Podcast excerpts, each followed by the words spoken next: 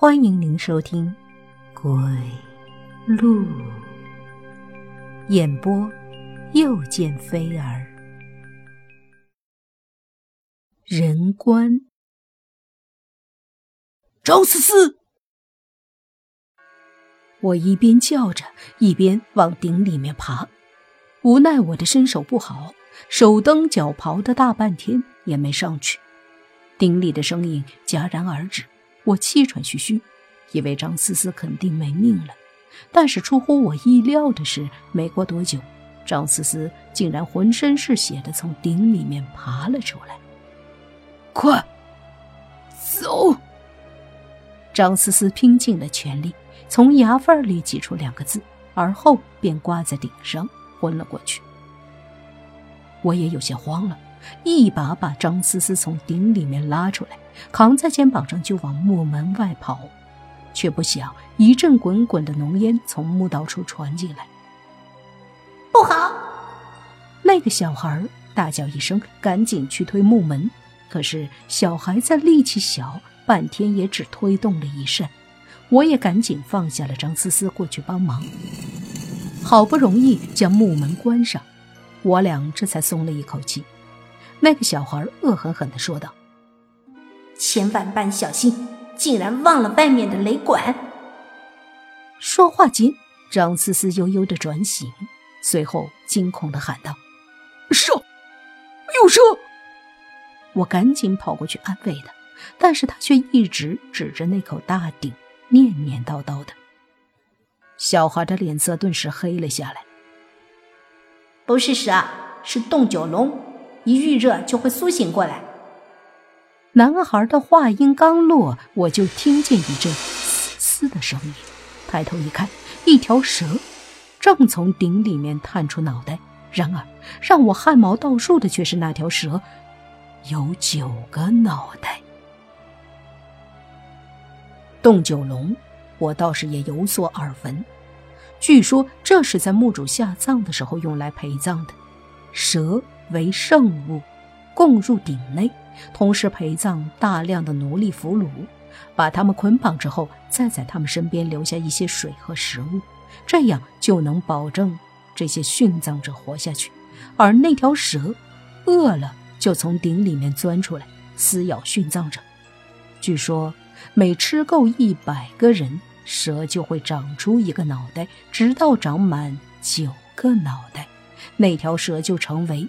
洞九龙，一旦有人打扰墓主的休息，洞九龙就会不惜一切代价将闯入者杀死。小孩死死地盯着那条洞九龙，眼神飘忽不定。就在这时，那条洞九龙突然一跃而起，直奔我而来。最中间的那颗头张开嘴，一下就咬在我的脖子上，顿时血沫横飞。我强忍着疼。抓住蛇尾，使劲一扯，只觉得脖子上面连皮带肉的被撕掉了一块。小孩也不急，一手抓住洞九龙的尾巴，一手抓住洞九龙的三寸，手上使劲的一拧，只听得“嘎嘣”一声，那洞九龙竟然乖乖张开了嘴，性子一吐一吐的，在小孩的手里显得无比的温驯。我有些惊讶的看着小孩。小孩把洞九龙放在地上，洞九龙便扭了扭身子，往一条墙缝里面钻去了。跟着他。小孩的语气阴沉下来。小孩走在前面，我和张思思跟在后面。我有些疑心。首先，在我打盗洞的时候，并没有发现另外的盗洞，所以这个小孩的来历就是一个谜团。再者，这个小孩一直跟在我身后，抓着我的衣角，我竟然没有发觉。第三就是沈乐，明明跟在我的身后，怎么就神不知鬼不觉的变成了这个小孩？我越想，越是头皮发麻。洞九龙带着我们走的这一段路相当的险峻，好在这一段路并不长，十几分钟就穿过耳室。到达了主墓室，我打着矿灯看过去，只见主墓室空空荡荡，竟然没有半点随葬品。墓室的正中央有一个用裹尸土堆砌起来的圆台，上面画着一些乱七八糟的符号。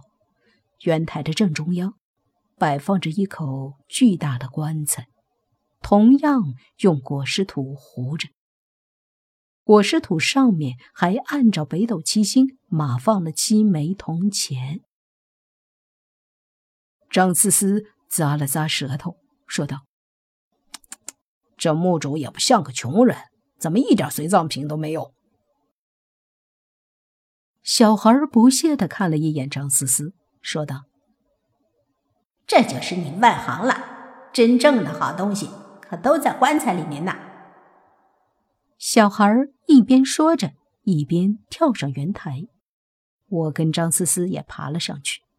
只见小孩从裤腰摸出一把已经生了锈的铜匕首，沿着裹尸土外侧一点儿一点的开始敲。不多时，一条缝隙就出现在我们眼前。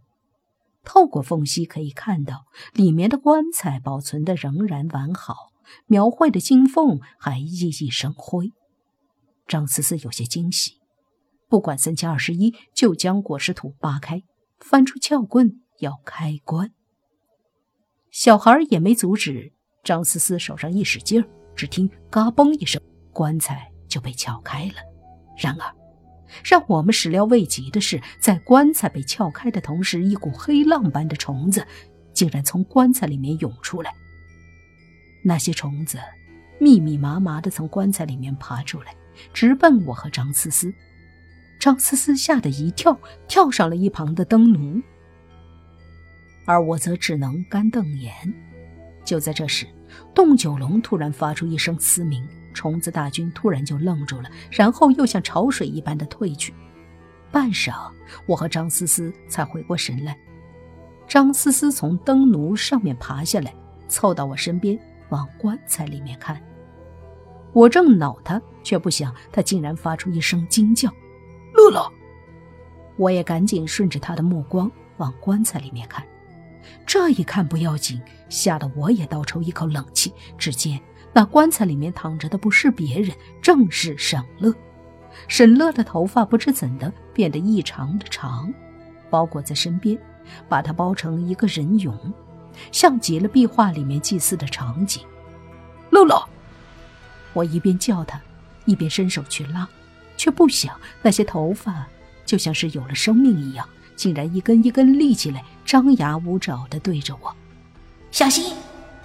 小孩一把拉住我说道：“这些不是头发，这东西一旦碰到你，就会顺着你的血管流遍全身，然后再从你的毛孔里面长出来。”我听得头皮发麻，手足无措地看着小孩和张思思。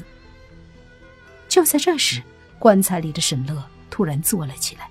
周身包裹着的头发开始散开，张牙舞爪地向我们扑过来。我暗叫一声不好，本能地拉着离我比较近的张思思后退了两步。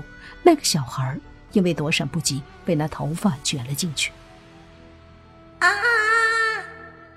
那个小孩发出了惨叫，头发在他身上越缠越紧，直勒得他双眼通红，爆起血丝。我和张思思都陷入了恐慌。好在那个小孩还算冷静，腾出一只手，死死抓住一缕头发，用力一扯，沈乐疼得直皱眉。那些头发瞬间又裹回沈乐的身上，小孩重重地摔在地上，一边揉着屁股，一边往我们这边爬。与此同时，我只觉得自己腰上一沉，似乎被谁推了一下。我一个没站稳，向前趔趄了两步，直扑向沈乐。就在这时，沈乐突然睁开眼睛，只见沈乐的眼窝里满是泪水，但是他的头发却不受控制地朝我扑过来。我本能地抬起胳膊想要挡住头发，而那头发顺势缠上了我的胳膊，顿时传来一阵钻心的疼。那些头发拼命地钻进我的胳膊，我甚至能够感觉到头发正在顺着我的血管流动。